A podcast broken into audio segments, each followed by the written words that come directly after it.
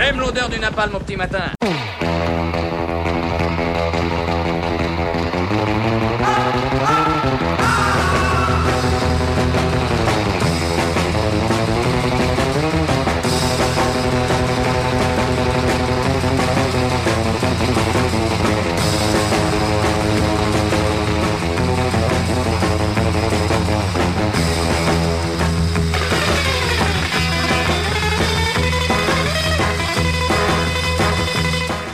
J'ai longtemps hésité avant de faire cette chronique. Ce n'est pas dans mes habitudes. Non, le, le plus souvent, ce sont les sujets qui pleuvent sur moi. L'actualité est hélas nourrie par un flot continu d'inversions, de dérèglements, de mensonges, de tromperies qu'il est impossible de taire, qu'il est impossible de ne pas combattre. J'ai donc longtemps hésité à faire cette chronique parce qu'elle ne parle pas d'actualité. Elle traite d'une permanence.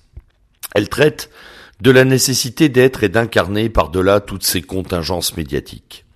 Hier, 21 mai, cela faisait cinq ans que Dominique Vénère avait accompli son geste. Geste pas toujours bien compris et parfois rejeté par les patriotes. Et pourtant geste provocateur au sens étymologique du terme, geste de défi devant les menaces mortelles pour notre civilisation. Appel impérieux au sursaut salvateur à la verticalisation des âmes.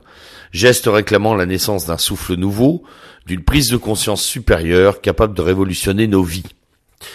Cinq ans déjà que cet éclair brutal a traversé nos êtres et irradié nos esprits. Je me souviens du choc de cette nouvelle, de ce sentiment violent d'insurrection qui nous a saisis avec quelques camarades, et la promesse muette que nous nous sommes faites de tout tenter pour être dignes de cet appel.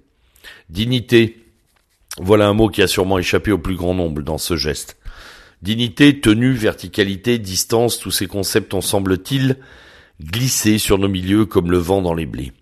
Ces cinq dernières années ont en effet été le théâtre d'une grossière, vulgaire et écœurante pièce de boulevard, querelle picrocoline de vedettes autoproclamées de notre mouvance, sordides histoires d'ego, trahison, dissidence et caricatures de tout poil, impuissance coupable d'un mouvement national qui n'aura réussi qu'une seule chose, transformer ses défaites en art de perdre. Tous bien plus attachés à leur bien matériel, à leur réputation qu'au destin funeste de la France et de l'Europe. La compromission, est la porte ouverte à tous les esclavages. À tout cela, à tous ces égaux bouffis et repus, le geste de haute protestation de Dominique Viner ne pouvait apparaître que comme incompréhensible, dérangeant, voire même insupportable. Quoi de plus normal après tout, à l'heure où les citations de Papacito font figure de bréviaire virtuelle pour handicapés du réel? Plutôt l'horizontalité que l'altitude, plutôt la sécurité, la tranquillité, l'indolence, l'hédonisme que l'effort et la conquête. Ce ne sont pas nos ennemis qui nous terrassent, c'est notre peur. Et c'est cette peur qui a rendu inaudible à beaucoup le message de Dominique Vénère. La peur de la verticalité, d'une verticalité solaire, la peur de s'élever au-delà des convenances, la peur de perdre, la peur du, du risque, la peur de bâtir, la peur d'y croire aussi, la peur de réussir. Cette peur a engendré une gêne diffuse et honteuse, en témoigne d'ailleurs le nombre très restreint d'hommages rendus hier la prolifération des discours de disculpation et ce sourd silence qui entoure désormais l'historien. Puisque l'on ne peut emprunter la voie, taisons le chemin, fermons l'accès, oublions le guide. Alors, geste inutile? Absolument pas.